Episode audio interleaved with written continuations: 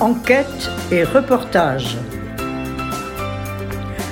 Un magazine bimensuel de la radio web de l'Université du temps libre de Tarbes et de la Bigorre. Enquête et reportage, une émission de Jean-François Soulet, Georges Lance et Frédéric Gelbert. La radio web de l'Université du temps libre vous propose une émission exceptionnelle consacrée au génocide perpétré au Rwanda en 1994.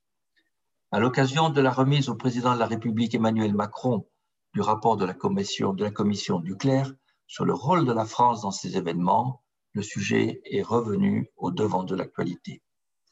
Ce rapport est un accès libre et on peut le consulter sur Internet et nous conseillons à tous ceux qui s'intéressent à ce sujet de le lire. Pour nous éclairer sur ce sujet et mieux comprendre les tenants et aboutissants de cette tragédie, une émission en deux parties. Première partie, le cadre où se sont déroulés les faits avec Alain Cazenave-Piarot, géographe, puis historique et analyse de la période précédant le génocide avec Christian Thibon, historien. Deuxième partie la semaine suivante, avec la poursuite de l'entretien avec Christian Thibon, où nous reprendrons le cours des événements à partir du génocide. Enfin, nous terminerons avec le témoignage de Roger Vincent Calatayoud, avocat, qui s'est rendu sur les lieux en novembre 1994 avec une commission de juristes. Pour découvrir le Rwanda, son relief, son climat, les caractéristiques de sa population, les ethnies, la religion, la langue, la démographie, nous avons fait appel à Alain Cazenave-Piarot, agrégé de géographie, maître de conférences honoraire de l'Université de Toulouse, spécialiste de la géographie de la région des Grands Lacs et intervenant à l'Université du temps libre de Tarbes. Bonjour Alain Cazenave-Piarot. Bonjour Frédéric Gilbert. Le Rwanda, où ça se trouve Quels sont les pays limitrophes Pourquoi appelle-t-on cette région l'Afrique des Grands Lacs? Eh bien, on appelle cette région l'Afrique des Grands Lacs parce que ce qui caractérise cette région au point de vue des paysages, c'est euh, la présence de lacs, tous euh, très somptueux, magnifiques, avec des couleurs qui vont du gris-bleu au turquoise, et puis de montagnes qui peuvent être très hautes, puisque le Rwenzori, le point culminant, atteint 5109 mètres d'altitude, mais dont d'autres sont des volcans. Et parmi ces volcans, certains sont actifs, comme le Nyamulagera et surtout le Niragongo, au-dessus de la ville de Goma, qui est un lac de lave en fusion, qui est à 3500 mètres d'altitude au-dessus de cette ville et qui de temps en temps déborde donc voilà pourquoi on parle de région des Grands Lacs. Grands Lacs. Mais ces, grands, ces volcans, ces montagnes très élevées, parce que c'est impressionnant, plus de 5000 mètres, se trouvent au Rwanda ou se trouvent dans les pays euh, limitrophes? Alors, le Rwanda est une toute petite entité, puisque le Rwanda fait même pas 30 000 km, 26 388 exactement. Euh, tout comme le Burundi voisin qui fait 27 000 km, c'est tout petit. Donc, il faut voir cette région avec les, quatre, les, quatre entités, les deux pays, Rwanda et Burundi, et puis les deux provinces qui appartiennent à l'ouest, à l'immense République démocratique du Congo, dont la capitale Kinshasa est à 1500 km. Et ce sont les deux Kivu le Kivu du Nord, capitale Goma, et le Kivu du Sud, capitale Bukavu. Donc, pour bien voir le Rwanda, il faut l'envisager avec ses voisins. Alors attention, on dit souvent, et à tort, que le Burundi et le Rwanda sont des pays jumeaux. Il s'agit exactement de, faux jumeaux, hein, puisqu'il y a pas mal de différences entre ces deux pays. Alors tout autour, nous avons vers l'est euh, l'Ouganda qui ne débouche pas sur la mer, et puis nous avons la Tanzanie, et puis le Kenya qui, eux, arrivent à l'océan Indien euh, avec les ports de Dar es Salaam et les ports de Mombasa. Donc nous sommes dans, en Afrique de l'Est, mais en Afrique de l'Est, on fait, on fait une focale sur ces pays, ces, quatre pays qu'on va appeler les pays du Nord Tanganyika, et en agrandissant, en précisant la focale, on tombe sur le Rwanda. Et personne ne sait exactement où se trouvent ces pays, quelles sont leurs capitales. Je parle pour le Rwanda, maintenant il est connu, surtout depuis 15 jours. Le Burundi, il est connu, mais le Kivu, qui connaît Donc, ce sont largement des pays de nulle part. Mais quand on arrive dans ces pays, on est Tu as tout à fait raison, ce sont des pays qui ne sont pas bien connus, oui. On est surpris d'abord par la somptuosité des paysages, et ensuite, pour ce qui est du Rwanda et du Burundi, par l'extraordinaire densité de population que l'on trouve dans ces régions élevées, puisque les gens vivent en moyenne à 1500 mètres d'altitude.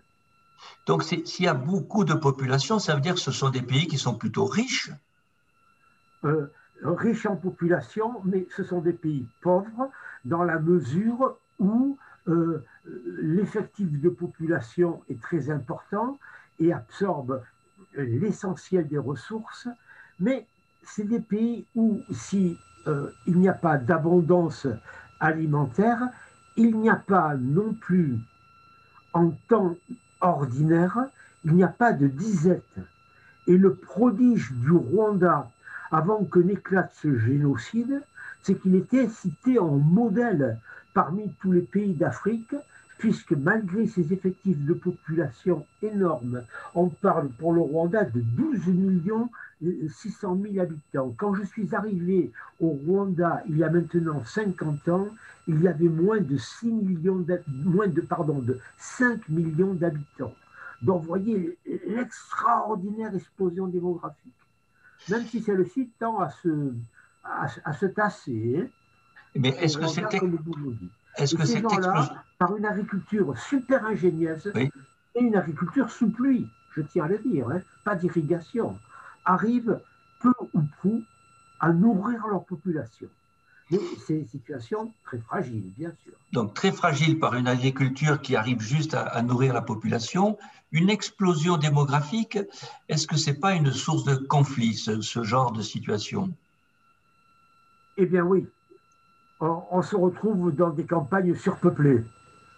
Et si on devait faire une comparaison, même si comparaison n'est pas raison, avec euh, notre montagne à nous, les Pyrénées, on, va se retrouver mutatis mutandis dans la même situation que les Pyrénées au, milieu du 19e siècle, quand on était euh, au maximum démographique, quand les gens sortaient de partout et que euh, la terre pyrénéenne n'arrivait pas à nourrir ses enfants ou du moins à les nourrir très mal. C'est pour ça qu'on a eu émigration vers les villes, vers les contrebas, et puis vers les Amériques, et puis vers les colonies. Et, au Burundi, comme au Rwanda, nous, avons ce maximum de population avec une société rurale très particulière de, de, paysans qui sont discrets. C'est n'est pas, pas l'image de, l'Africain de l'Ouest. Hein, comme il ne faut pas juger l'Italie avec l'image du Napolitain, il ne faut pas juger le Rwanda avec l'image des, gens d'Afrique de l'Ouest qui sont beaucoup plus exubérants. Ce qui frappe euh, au, Rwanda, dans les marchés par exemple, c'est le silence. Donc, donc c'est, une population un, petit peu avec, avec l'état d'esprit. Oui, avec je te coupe là, juste avec l'état d'esprit des montagnards qui sont un petit peu renfermés. Voilà, ce sont des, ce sont des, gens, euh, je dirais pas froids, mais réservés, qui parlent doucement une langue qui s'appelle le Kinyarwanda au Rwanda et le Kirundi au Burundi. C'est une langue bantou à classe, c'est une langue très chantante. Donc, paysage extraordinaire de, de verdeur agreste avec les lacs, population noire, mais avec des gens qui sont pas, qui sont très clairs de peau, même, même les Hutus, je vais revenir sur la partie suronique, euh, une immense gentillesse, une politesse, une courtoisie et puis la certitude pour ces gens-là de faire partie d'une très vieille civilisation, avec des monarchies établies depuis le XVIe siècle, avec des, institutions monarchiques, une société bien réglée, euh, basée sur l'agriculture, mais aussi sur l'élevage des bovins. Et, ces gens-là euh, ont une fierté extraordinaire et une grande condescendance vis-à-vis des populations des contrebas, que ce soit les Congolais ou que ce soit les Ougandais. Donc une population qui quand même se répartit entre éleveurs et, agriculteurs. Dans certaines zones d'Afrique, ce sont des ethnies complètement différentes qui ont ces, activités. Est-ce le cas au, Rwanda? Est-ce qu'il y a des fractures majeures entre ces deux sortes de populations? Alors oui, il y a effectivement des groupes ethniques qui sont différenciés d'abord par leur origine. Euh, certainement que les premiers habitants de ces régions, ce sont des pygmées qu'on appelle au Rwanda les Batois. Euh, le mot bas dans la langue bantoue désigne le pluriel. Donc un toit, on dit un moutois, et puis quand ils sont plusieurs, c'est les Batois. Ils sont 1% de la population. Euh, ils vivent dans des zones un peu à part, et puis quand ils sont intégrés aux autres, ils sont très méprisés. Et puis il y a eu des migrations bantoues, les historiens le diraient mieux que le géographe que je le suis, qui sont arrivés là et qui sont arrivés avec leurs techniques agricoles, avec leur langue. Et sur cet apport d'agriculteurs bantous, qu'on va appeler au Rwanda les Hutus, les bas Hutus, sont arrivés plus tard, mais sans qu'on sache le dire avec précision, car il n'y avait pas d'écriture dans ces sociétés-là. Tout se passait à l'oral, et l'oralité est très importante pour expliquer même les événements actuels, parce qu'on euh, se dit les choses, mais on ne les écrit pas. Donc, ils sont arrivés avec leurs troupeaux, avec des, vaches, avec des grandes cornes, euh, euh, qu'ils élèvent d'une façon très, très astucieuse. J'ai beaucoup écrit là-dessus depuis dans pas mal d'articles, des, vaches avec des cornes en forme de lyre, avec des yeux, on dirait des reines de sabbat, avec des robes de couleurs extraordinaires. Mais les Pyrénéens que nous sommes savent ce que c'est cet amour du bétail et en particulier des bovins et de la vache. Voilà. Donc, ces gens-là, qu'on appelle les Tutsis ou les Batutsis, se sont superposés aux Bahutus, qui eux-mêmes s'étaient superposés euh, aux, Batois, mais qui étaient très, très, très peu nombreux. Et ça va donner des sociétés qui sont, euh, qui sont comment dirais-je, compartimentées en ennemis. Mais il ne faut pas exagérer non plus ces ennemis.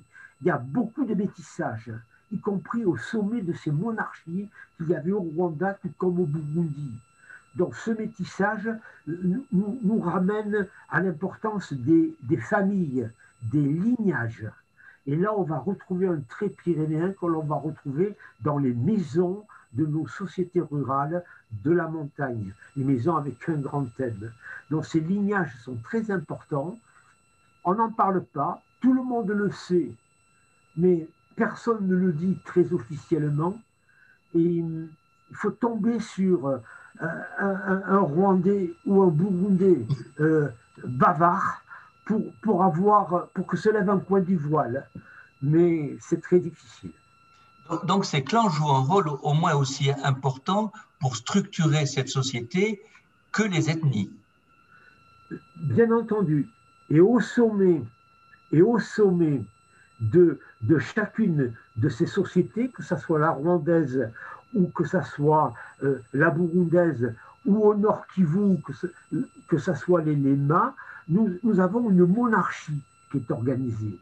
Et le roi du Rwanda, tout comme le roi du Burundi, qu'on appelait le Mwani, euh, sa famille était euh, composée, son lignage était composé à la fois de Tutsi et à la fois de Hutu dans des dosages euh, sur lesquels je ne vais pas m'étendre parce que ça nécessiterait euh, plusieurs, plusieurs heures de, conversation.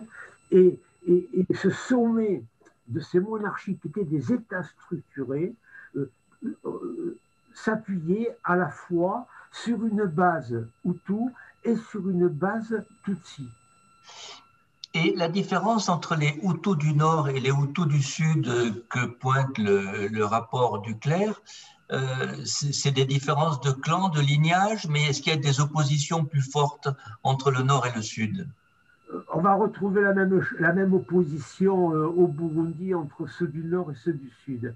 Ce sont des oppositions de lignage, mais avec, par exemple, pour ceux du Sud au Rwanda, des interférences avec le Burundi voisin. Parce qu'on n'oublie pas que ce sont des tout petits pays. Ça fait euh, à euh, le Burundi et le Rwanda font 50 000 euh, kilomètres carrés et les quatre départements de l'ouest de l'Occitanie, les Hautes, les, Pyrénées-Atlantiques, le Gers et la Haute-Garonne, en font 25 000. c'est tout petit. Donc, cette différence entre Hutu du Nord, Hutu du Sud, Tutsi du Sud au Burundi et Tutsi du Nord euh, existe, mais c'est essentiellement dû précisément à ces lignages. Est-ce que ces, populations ont la même religion? Alors, elles ont, elles avaient, elles ont encore. Donc, il y avait une, une série de, croyances religieuses se référant à une divinité supérieure qui s'appelait Imana. Euh, et puis, euh, avec une, caste de cléricale qui était en même temps thaumaturge, guérisseuse, sorcière. Ça dure encore parce que c'est un pays où il n'y a pas de médecins, où il n'y a pas de psychologues, où il n'y a pas de psychiatres. Et avec les massacres qu'ils se sont infligés les uns les autres, il y a une grande détresse psychologique et psychiatrique qui se résout précisément par ces pratiques sorcelaires. Ça aussi, on en a déjà parlé par ailleurs. Donc il y avait ce Dieu supérieur et puis toute une série de divinités accrochées aux sources, à certains rochers et à certains lieux très particuliers. Là-dessus, avec la colonisation, plutôt l'arrivée des Européens, parce que c'était même avant la colonisation, l'arrivée des missionnaires, il y a eu une christianisation, et cette christianisation correspondait bien à cette croyance en Dieu Imana. Et puis il y avait l'islam qui arrivait de l'océan Indien. Et euh, il y avait des, des razzias pour prendre des esclaves de la part de ce qu'on appelle les Zanzibarites, même s'ils n'étaient pas tous de Zanzibar. Et un des faits historiques marquants dont s'enorgueillissent à la fois les Rwandais et les Burundais, c'est que jamais les Zanzibarites sont arrivés euh, à pénétrer au cœur de leur pays ils ont toujours ramassé des raclés, parce que c'est, aussi bien les Rwandais que les Burundais étaient de solides guerriers. Quand ce sont les Allemands qui sont arrivés, effectivement, ça a changé, puisqu'ils avaient toujours des lances et des saguets du côté africain, et il y avait des mitrailleuses du, et, des fusils du, du, côté, du côté des, des, des, nouveaux venus européens.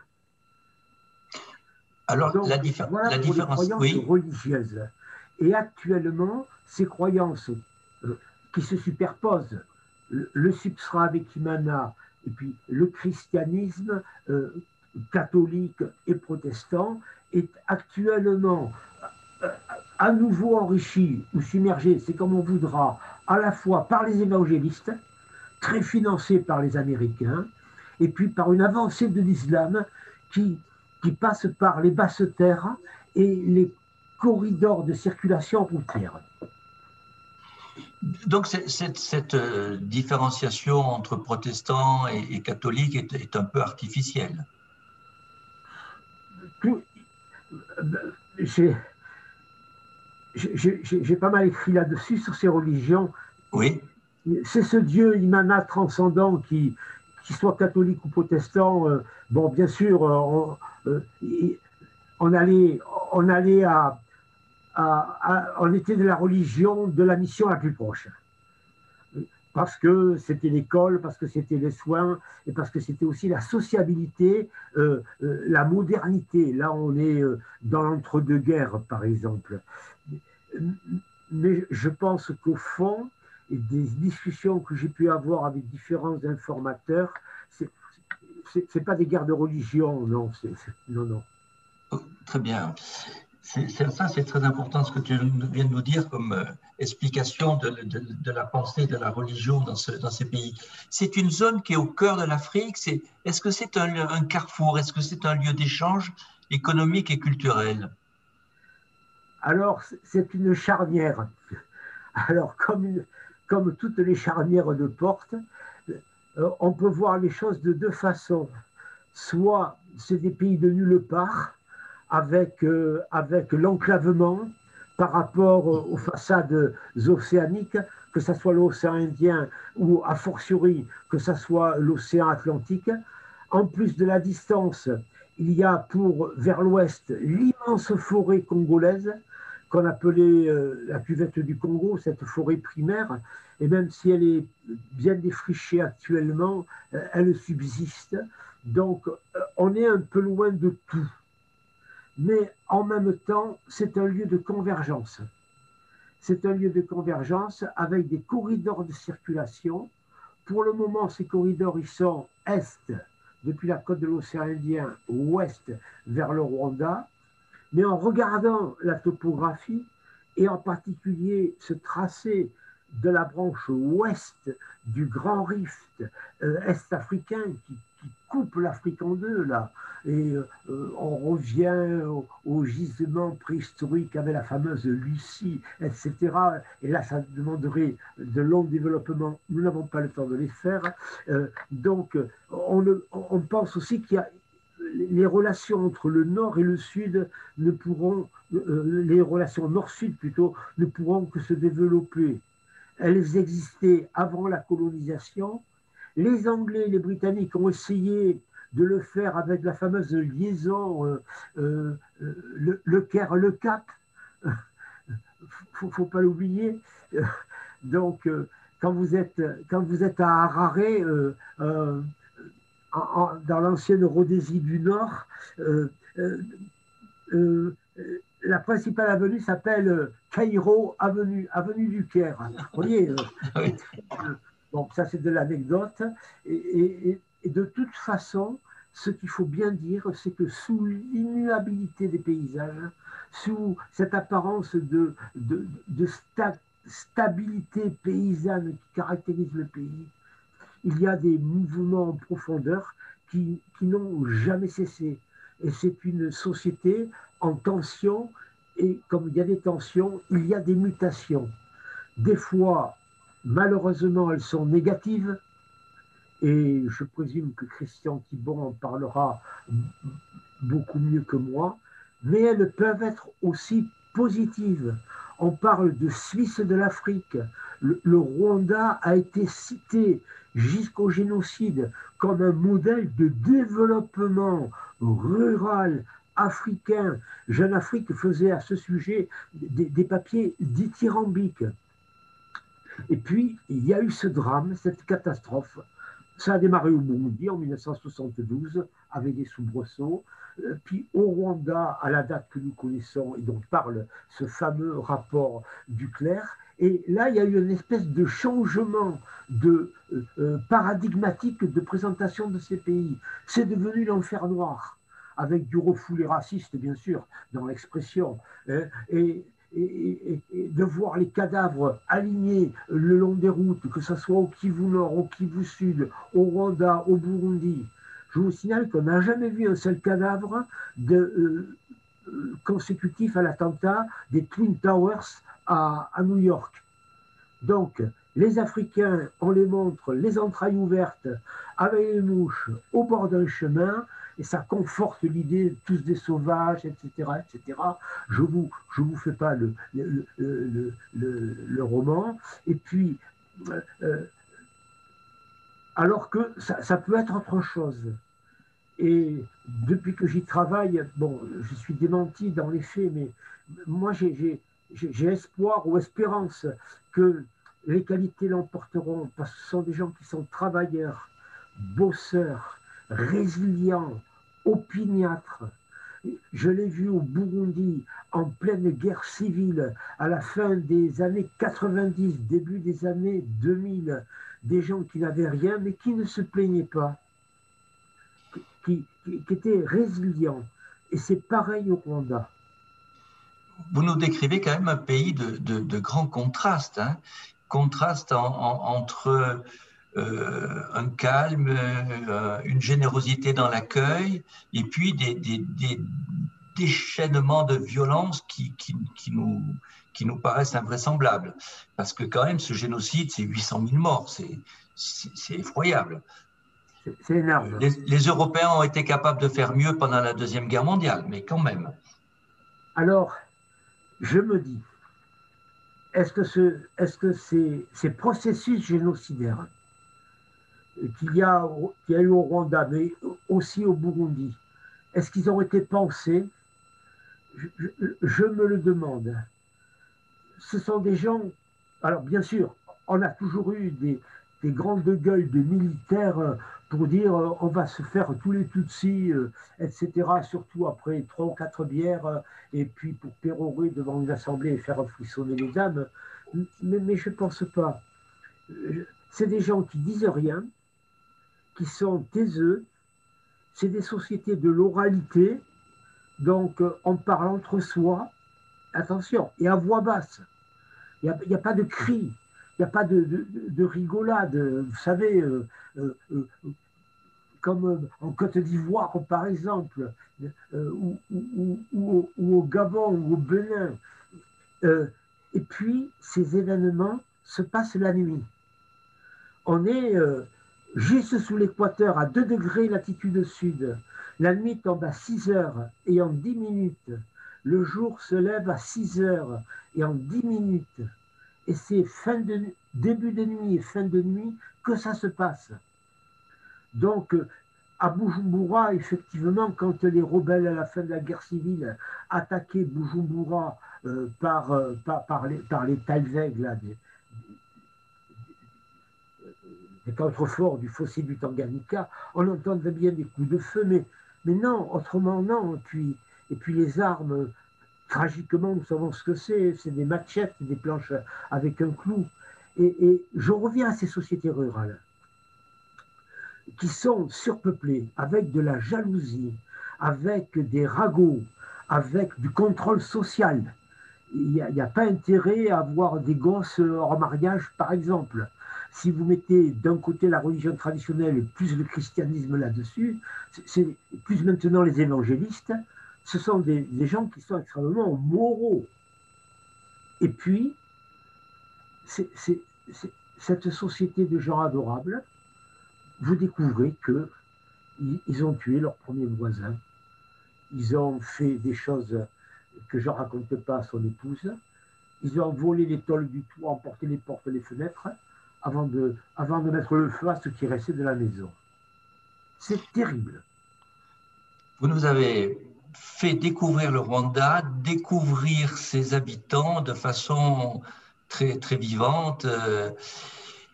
Est-ce que vous êtes retourné au Rwanda après les événements de 94 et comment avez-vous avez été reçu? Je, suis, je suis retourné au Rwanda, oui, bien sûr. Euh, après ces événements de 94. Et j'y suis retourné euh, au début du siècle, dans les années 2005, et puis après 2010, puis après 2015. Euh, alors, alors d'abord, je n'ai pas reconnu le pays, parce que au Rwanda, l'ordre règne, et nous nous posons la question avec les collègues qui travaillent comme moi sur ces pays du Nord Tanganyika, s'il s'agit d'une dictature ou d'un despotisme éclairé. Et les, deux options peuvent être mises sur, la table. Euh, euh, à Kigali, les rues sont tracées au cordeau. Et il n'y a plus ces espèces de débords dans les, maisons dans les, rues des, quartiers, des quartiers les plus pauvres comme auparavant tout est nettoyé, bétonné, mais si vous ne euh, euh, bétonnez pas le devant de votre maison, un avertissement, deux avertissements, et au troisième, c'est la municipalité qui vient vous bétonner le devant de la maison et qui vous fait payer le prix qu'il faut. Voyez, je n'ai pas reconnu le centre de Kigali quand j'y suis allé en 2017. Il y a des immeubles partout avec des immeubles miroirs, mais à Bujumbura aussi, qui, qui s'élèvent là sur 20, 30 étages construit le plus souvent par des Chinois qui vivent là euh, les uns sur les autres, euh, que, que, l'on ne voit pas, qui ne sortent pas, sauf des escapades anecdotiques qui font beaucoup rigoler les, Rwandais. J'ai trouvé un pays euh, prospère. on était en train de terminer le palais qui devait accueillir le sommet de l'OUA quand j'y suis allé pour la dernière fois. Et le président Kagame, tous les matins, avec sa Volkswagen, sa coccinelle, venait voir si tout marchait bien. Alors pour les Français, pour les Français, c'est assez bizarre. Euh, officiellement, pour avoir le visa, euh, c'est long. Et c'est difficile. Surtout que j'avais eu la bonne idée de partir du Burundi, de vouloir aller au Congo, à, Bukavu, et ensuite de revenir euh, depuis Bukavu au Congo à, Kigali au Rwanda. Parce qu'il s'agissait de présenter un livre que nous avions fait, un atlas que, que, nous avions fait euh, sur, sur, ces, sur ces quatre entités. Et, là, pour aller de, de, de, Bukavu à Kigali, il y a, il y a 200 km, hein, c'est Tarbes-Bordeaux. Je me dis, chic, je vais le faire en bagnole, je vais faire de la géographie, je vais m'égarer à droite ou à gauche sur les rives du lac Kivu. J'adore ces paysages bananiers, au gris bleu, etc. Ah non, pas du tout, impossible. Bardé de, de visa qui a été très difficile d'obtenir, je suis passé de Bukavu à l'aéroport de Chiangougou, la ville jumelle de Bukavu, mais au Rwanda. Et là, j'ai pris un petit avion qui m'a amené à Kigali. Et si j'ai voulu faire de la géographie, c'est pas par la fenêtre d'une bagnole, mais par la fenêtre du petit avion. Heureusement, il y avait des ailes au-dessus, c'était parfait. C'était un, ATR, là, comme ceux euh, que l'on fabrique à Toulouse, là. Mais, je n'ai pas vu le Rwanda. Hein. Je l'ai pas vu. Est-ce que vous avez été bien accueilli en tant que Français? Oui, j'ai été accueilli en tant que Français, mais c'est toujours très bizarre. J'ai été accueilli comme universitaire français ayant fait un livre sur le Rwanda, le Burundi et les deux Kivu. Donc, euh, j'étais monsieur le professeur, euh, dont avait beaucoup de politesse, beaucoup de déférence, très courtois, voyez-vous.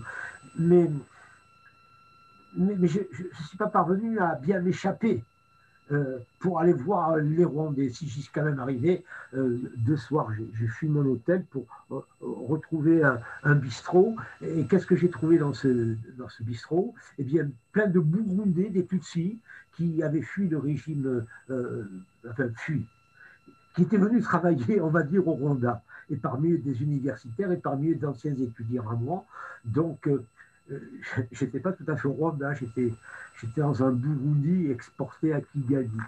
Euh, mais il y a toujours cette politesse extraordinaire, cette courtoisie, mais en même temps, on sent que derrière, il y a une inflexibilité extraordinaire.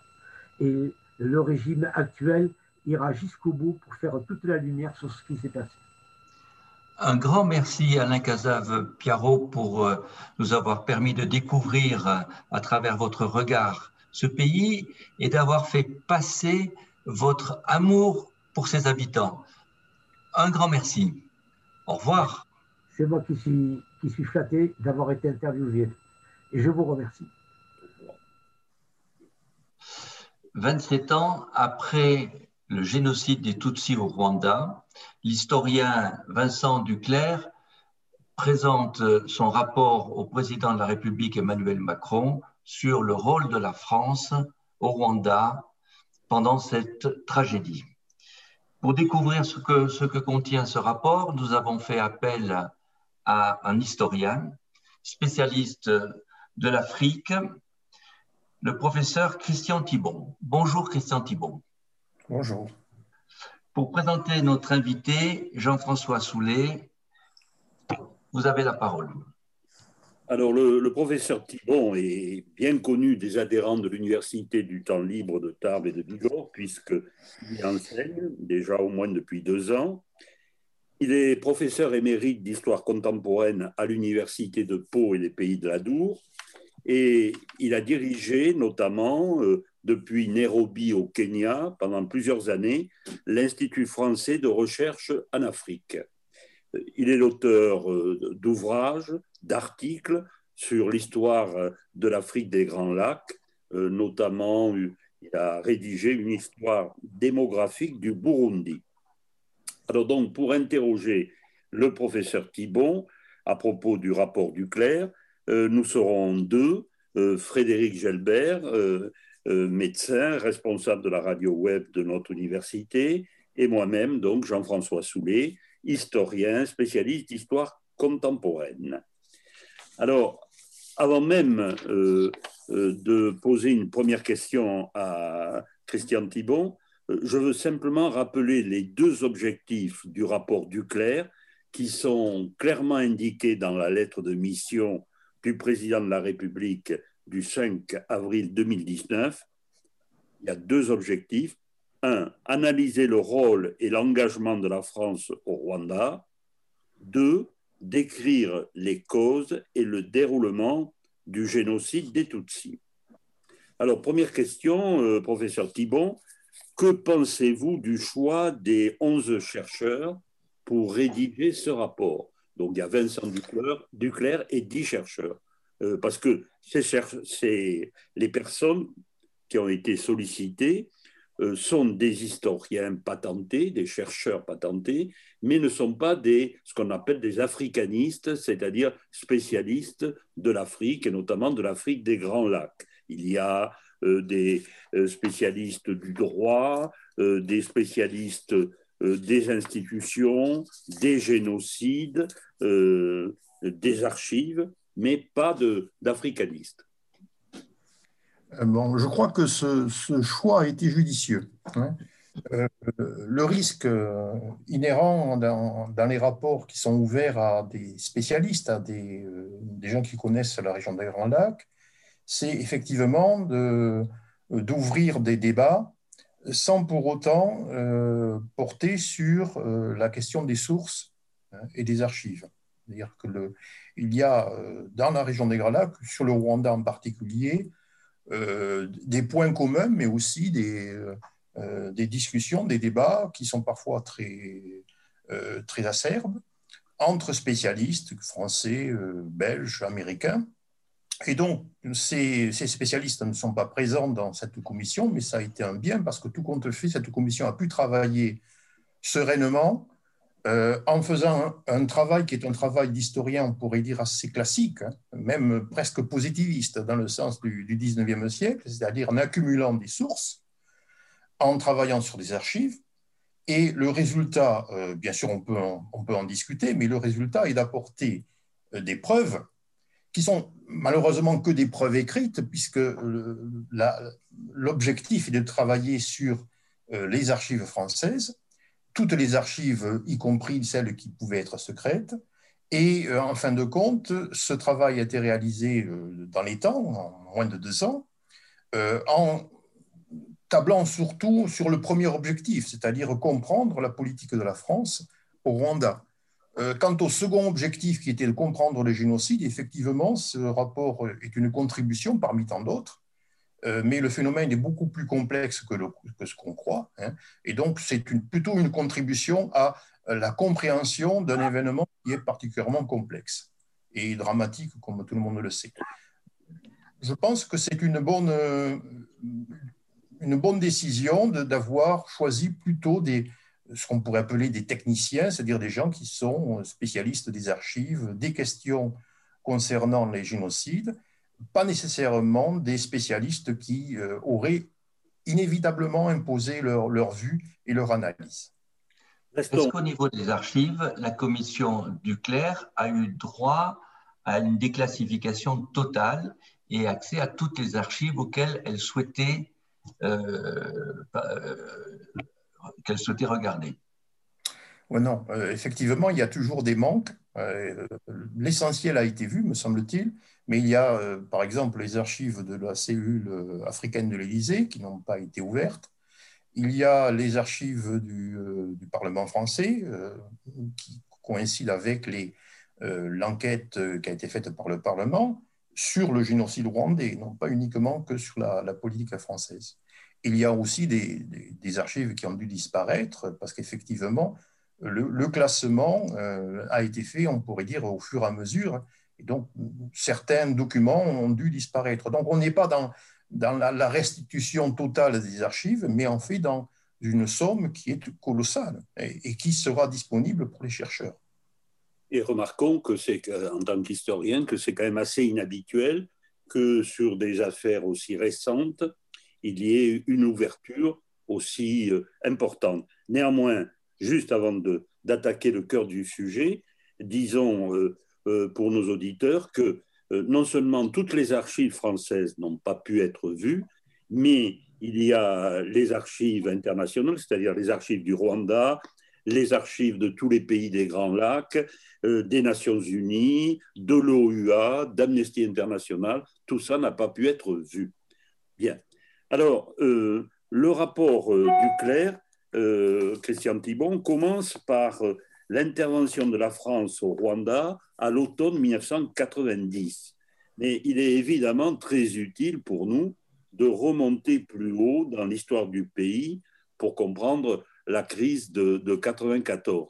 Alors, est-ce que vous pouvez, à grands traits, nous rappeler donc euh, dans quel contexte géopolitique se trouvait le Rwanda ou le Burundi euh, euh, pendant la colonisation et ensuite comment s'est déroulée brièvement la décolonisation. Bon, la colonisation belge du, Rwanda et Burundi, en fait, les deux pays sont relativement proches et ils sont souvent miroirs est une colonisation qui a euh, joué la carte de l'administration indirecte, donc c'est quelque chose un petit peu différent de la colonisation française, en s'appuyant sur euh, les monarchies existantes, la monarchie du Burundi et du Rwanda, et les aristocraties euh, existantes, c'est-à-dire les aristocraties Tutsi du Burundi et du Rwanda. cette politique d'administration indirecte s'est doublée d'une une lecture euh, idéologique qui très rapidement a, pris corps et a été euh, que les Burundais et Rwandais se sont appropriés, qui est une lecture ethnique, c'est-à-dire qui explique que euh, l'histoire du Burundi et du Rwanda s'échafaude sur une confrontation ethnique entre Hutu et Tutsi. C'était une façon pour l'administration belge d'exploiter une réalité euh, les ethnies existent, ou plutôt les identités ethniques existaient, et de les exploiter pour mieux dominer hein, la population qui était une population paysanne, essentiellement paysanne. Bon, cette euh, colonisation, euh, à partir des années 50, très, très difficilement, ça c'est le cas belge, prend en considération ce qu'on appelle le vent du changement, c'est-à-dire la nécessité de l'indépendance, et euh, dans le cas du Rwanda, euh, va jouer une carte euh, totalement différente, c'est-à-dire qu'à la fin des années 50, le pouvoir colonial, déjà on pourrait dire, ça a été anticipé par le pouvoir clérical, joue la carte de la majorité démographique de la population paysanne, c'est-à-dire joue la carte, on pourrait dire, en schématisant très rapidement, la carte Hutu par rapport à l'aristocratie Tutsi. Et c'est un élément qui, euh, joint à euh, la situation de, l'indépendance, va, euh, va, participer à cet aiguisement de, des conflits sociaux au Rwanda puis au Burundi.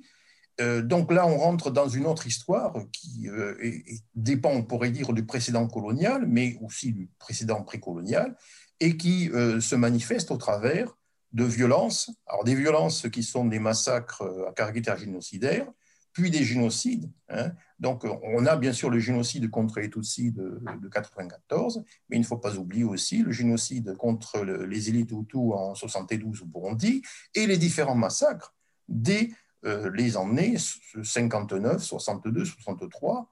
On est dans, dans deux pays où il y a un cortège de, de violence qui ne fait que fait augmenter régulièrement. C'est-à-dire que les, les violences au départ sont des violences politiques qui visent la classe politique, puis très rapidement qui visent toutes les populations.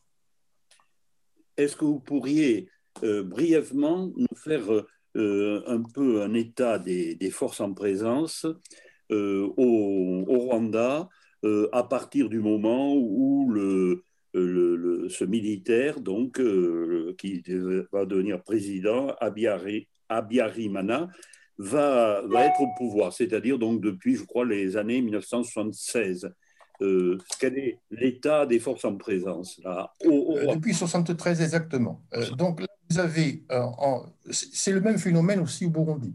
Vous avez en 73, puis en 76 au Burundi, l'arrivée de militaires au pouvoir. Donc on n'est pas dans la génération qui a participé à l'indépendance, qui sont des militaires qui sont formés en Belgique ou en France dans le cas burundais, et qui ont une politique qui veut au niveau des déclarations, rompre avec euh, le caractère, on pourrait dire, ethnique ou ethniciste des, de leurs prédécesseurs.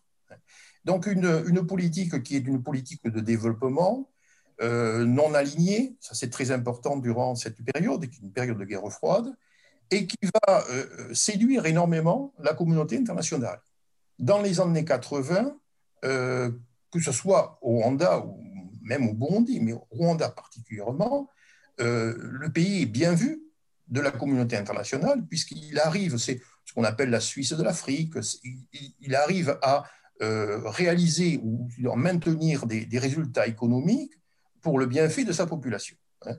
Donc on a un pouvoir qui est un pouvoir militaire, qui s'inscrit dans la tradition euh, de la révolution sociale rwandaise. La révolution sociale, c'est la, révolution contre la monarchie, contre l'aristocratie, mais plus généralement ensuite contre les Tutsis.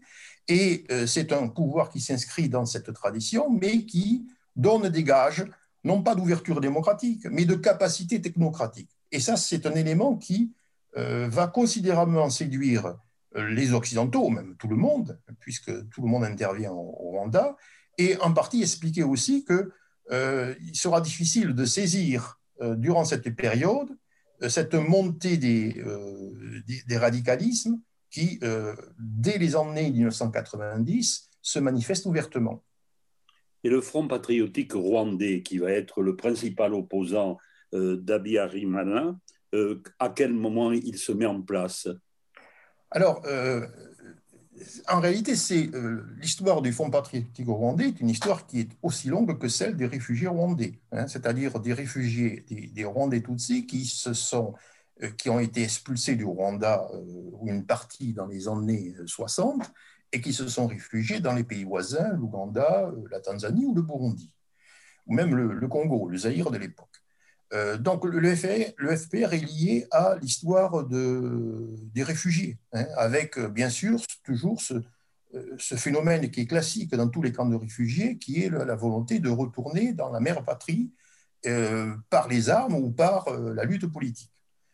Euh, de façon pratique, euh, l'organisation FPR telle qu'on la connaît euh, dans les années 90 est beaucoup plus récente, même si elle s'inscrit dans la lutte des, des, combattants Tutsis des années 60. Mais en fait, c'est un phénomène plus récent qui est relativement ouvert, qui est à dominante Tutsi et même profondément marqué par les, réfugiés qui, Tutsis qui sont en Ouganda. Hein mais il y a aussi des, des Hutus, il y a aussi des, opposants intérieurs.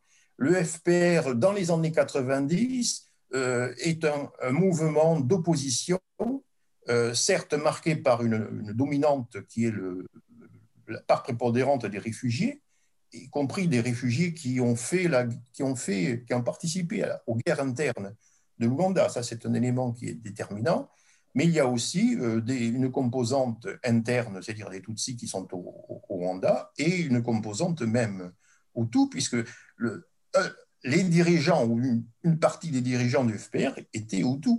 Hein, les grands euh, dirigeants historiques du FPR étaient Hutus. Donc on a là quelque chose d'assez classique, mais qui n'a pas été perçu, on fait très rapidement, ça a été perçu comme essentiellement euh, un mouvement euh, militaire revanchard, même s'il y avait effectivement en son sein des gens qui voulaient prendre une revanche sur 1963. Et avec l'arrivée de Paul Kagame à la tête du FPR, euh, qui est un Tutsi, je pense, n'y a-t-il pas une radicalisation du FPR quand même, non? Bon, l'arrivée de Paul Kagame se fait en plusieurs temps. Hein. La, la, radicalisation est liée à, on pourrait dire, à la guerre proprement dite dans les années 90. Euh, Kagame arrive, à non pas à la tête du FPR, dans le cadre, on pourrait dire, de, de, la tête du, FPR, il arrive à la suite de la, de la mort de Fred Rugema, qui était le, chef du FPR en 90. Euh, euh avait lancé la première attaque en 90 au Rwanda. Donc, c'est une, une, une, présence qui euh, euh, est marqué par le, saut de la guerre, c'est-à-dire que l'arrivée de Kagame, c'est une arrivée qui est accélérée par la disparition du chef du, FPR et dans un contexte qui, alors c'est le contexte des années 90-94, est un contexte de, de guerre larvée, d'affrontements cycliques, de négociations c'est-à-dire en réalité une, drôle de guerre qui passe par des faits d'armes et par des avancées, des négociations, mais qui euh, masque, on pourrait dire, les, stratégies des uns et des autres. Et donc c'est dans ce contexte assez compliqué que l'intervention française ou que la, politique française va se réaliser. On va en arriver là. Pourquoi la France va-t-elle intervenir euh, dans ce, euh, ce, contexte très compliqué? Oui, pardon, Frédéric. J'aurais bien aimé poser la question de comment se fait-il que, après les explications que vous nous avez données sur la composition du, du Fonds patriotique rwandais, comment se fait-il que les autorités françaises, et en particulier le président de la République, aient vu dans ce front une sorte d'armée ougandaise au, au service d'un axe anglo-saxon voilà, là on est dans le cœur de, la question. Euh, vous vous rappelez, en fait, là, je parle à, Jean-François Soulet, vous vous rappelez dans votre revue Les cahiers d'histoire immédiate, j'avais écrit un petit article en 1994 sur cette question. Mais je n'avais pas, à l'époque, je n'avais pas les, sources pour appuyer mon argumentation. Là, je les ai, effectivement, le rapport, euh, le rapport témoigne de ces documents. Donc, oui, merci. Donc, euh, qu'est-ce qui se passe dans les, dans les années 90 euh, Là, effectivement, il y a une politique qui est menée par la France euh, qui, à qui fait, défaut, on pourrait dire, une bonne analyse de la situation. Alors, effectivement, dévoyée par des, informations, par des acteurs, par des institutions, mais là, on est au cœur de, cette question, qui, comment expliquer la, politique de la France? Alors, elle s'explique, en fait, je l'expliquais à l'époque, donc il y, a, 25 ans, par un phénomène, on pourrait dire, de, de, faiblesse d'analyse qui était, euh, qui, était compensé par des, des, grandes explications. La grande explication, c'était, euh, voilà, on est dans un pays qui est, euh, où il y a une, une majorité ethnique, pourrait être une majorité démocratique, où il y a une minorité ethnique qui pourrait être une minorité politique, mais qui par ailleurs manifeste une volonté de, rentrer dans la vie politique d'une façon militaire, par la violence. Donc c'était la première explication, c'est-à-dire on, s'appuyait sur ce qu'on peut appeler des a priori, c'est-à-dire euh, le, Rwanda est un pays à majorité Hutu, c'est un pays stable qui est déstabilisé par une minorité extérieure ces a priori remontent quasiment à la colonisation. Donc, vous voyez, euh, les Français n'ont fait que, que reprendre des, visions, des imaginaires qui ont été construits par la colonisation belge. Or, euh, dans les années 90, 91, 92, cette réalité ethnique n'est pas aussi, aussi évidente sur le terrain. C'est-à-dire, on voit très bien que Juvenal Abirimana est confronté à une opposition qui est une opposition Hutu interne et une opposition Tutsi externe. Donc déjà, on est dans, quand, sans pour autant pousser très loin les analyses, on s'aperçoit que ces a priori ethniques ne fonctionnent pas quand on veut analyser la situation rwandaise. Et c'est là où on fait intervenir une seconde explication, qui est l'explication géopolitique, et qui permet de, pour dire, de répondre ou d'occulter euh, le problème. C'est-à-dire, on est passé euh, d'a priori euh, que, les, que les Français ont, ont hérité de la colonisation belge, là, il y a une continuité de pensée qui est assez étonnante, à une production, on pourrait dire, idéologique assez cohérente, qui est géopolitique, c'est-à-dire, alors, les, deux, les, deux risques qui sont euh, avancés à partir des années 91-92, pas tout de suite, ce sont d'abord le risque, on pourrait dire, c'est Fachoda, hein, c'est-à-dire c'est l'imaginaire de Fachoda, on en revient à euh, l'affrontement entre les Français et les Anglais, entre la francophonie et euh, le monde anglophone, alors qui, bien sûr, donne de la consistance à la politique française au Rwanda. La défense du précaré. Et euh, ça, c'est le premier élément qui, effectivement, s'appuie sur euh, tous les réseaux francophones et pouvait, même séduire une partie des, intellectuels français. Et la seconde explication, elle est assez aussi importante, c'est euh, l'axe libyen. C'est-à-dire que le FPR est perçu au travers de l'Ouganda comme un, un instrument de Kadhafi. Alors, ça paraît complètement ridicule, euh, dit aujourd'hui, mais c'est bien réel. Il y avait cette peur.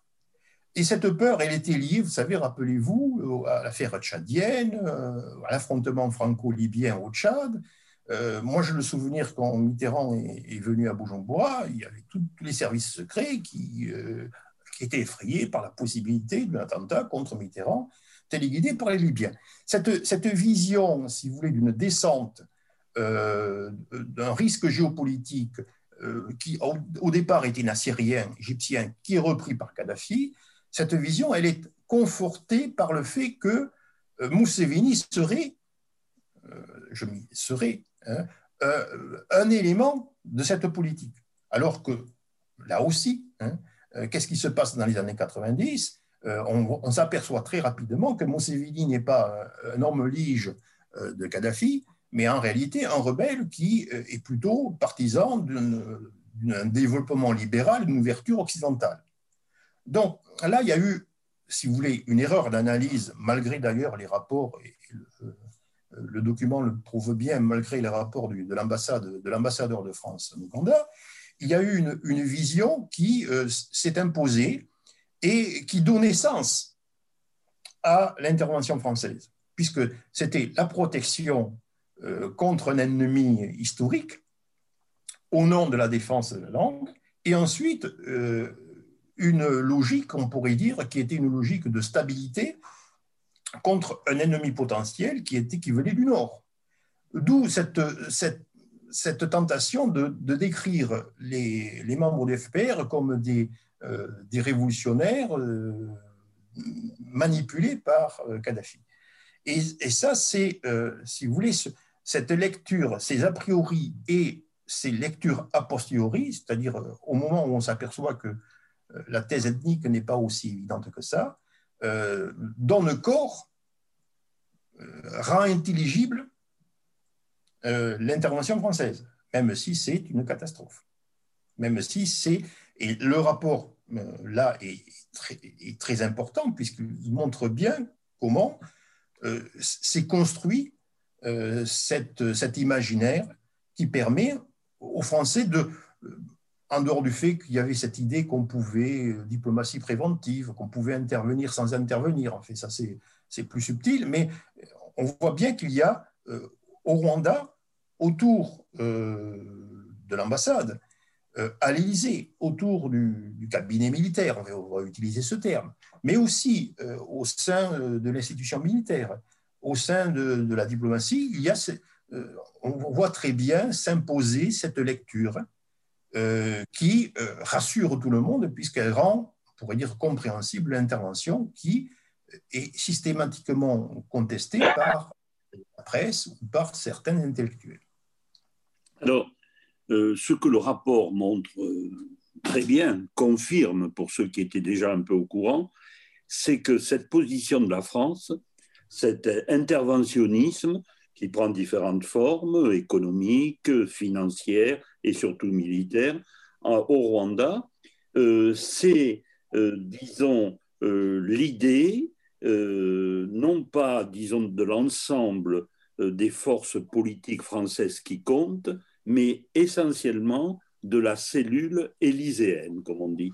C'est-à-dire donc que ce rapprochement avec le Rwanda, c'est une idée donc défendue par François Mitterrand et un entourage immédiat, notamment ce qu'on pourrait appeler la cellule militaire de l'Élysée, notamment le, général Queneau, par exemple. Euh, donc, ceci est bien montré.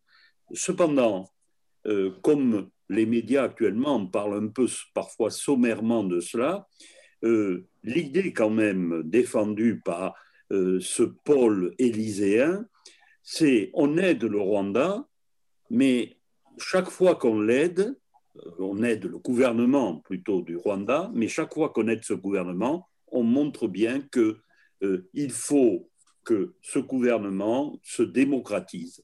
Donc, euh, alors évidemment que ça paraît aujourd'hui un peu naïf comme idée, mais je pense que chez François Mitterrand, comme chez d'autres, il y avait ce donnant-donnant. On vous, on vous envoie des militaires, mais vous, vous démocratisez. Donc, il faut quand même pas oublier cela.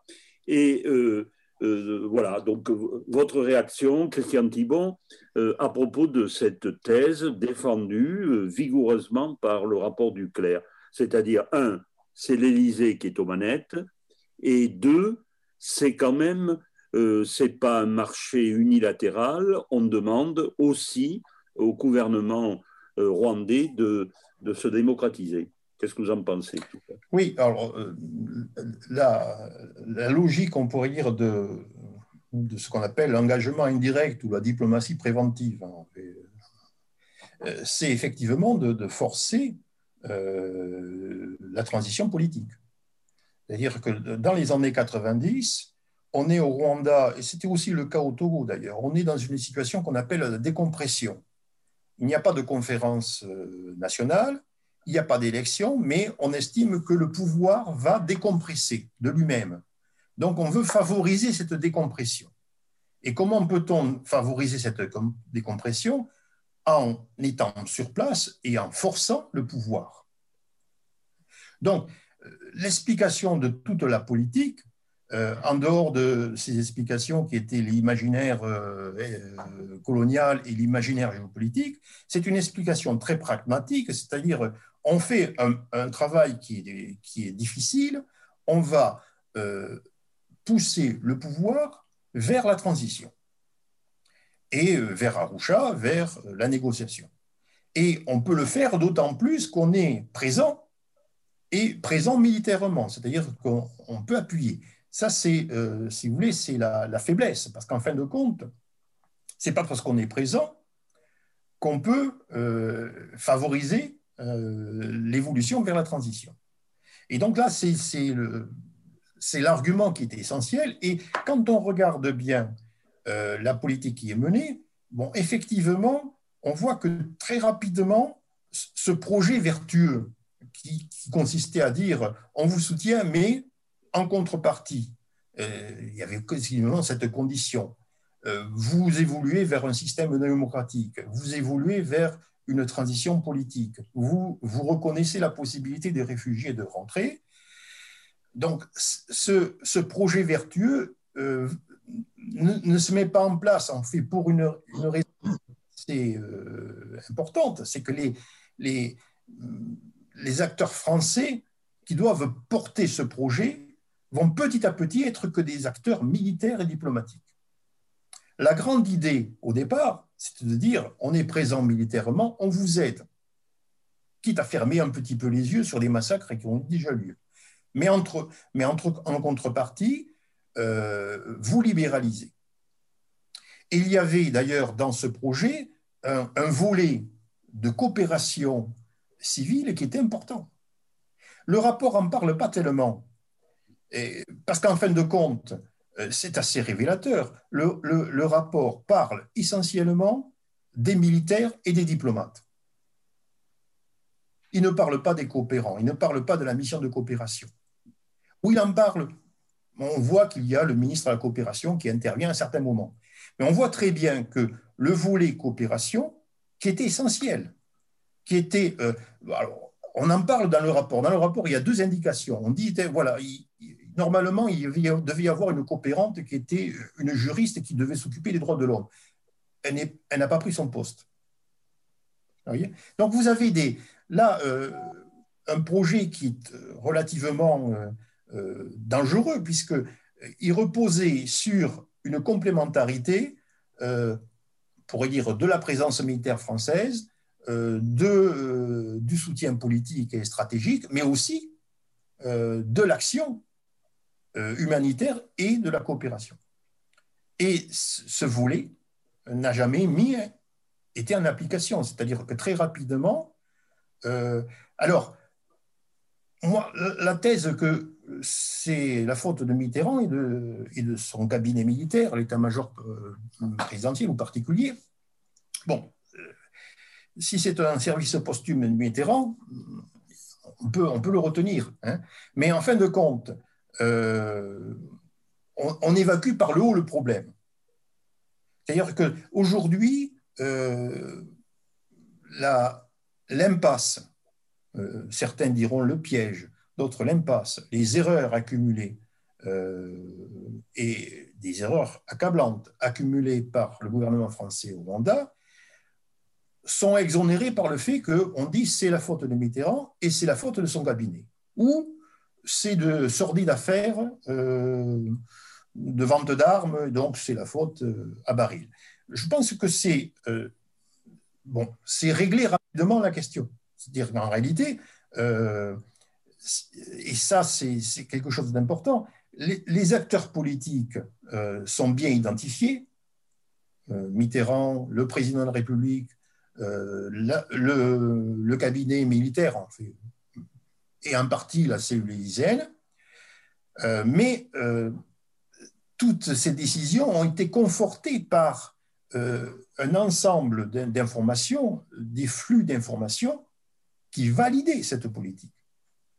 Donc ce n'est pas, en fait, c'est relativement facile d'évacuer le problème en disant c'est la faute du président ou c'est la faute de, certains euh, seigneurs de guerre qui voyaient dans le, Rwanda euh, un marché militaire. Non, je pense qu'il y a eu tout de même. Euh, alors, on observe aujourd'hui, et ça c'est très intéressant, et c'est grâce au rapport, on observe aujourd'hui qu'il y a eu au sein de l'institution des individus qui ont alerté du risque, pas nécessairement du risque de génocide, mais du risque de violence de masse. Et au sein de l'institution, on observe des gens, alors pas n'importe qui, euh, un attaché militaire, un représentant de la mission euh, de coopération militaire, un, euh, un ambassadeur voisin, des gens de un, rédacteur de, au Quai d'Orsay du Rwanda. Donc des individus qui ont été conscients à partir des années 91-92 et qui ont témoigné, enfin, qui ont alerté, c'est même pas du témoignage puisqu'ils faisaient leur, leur boulot.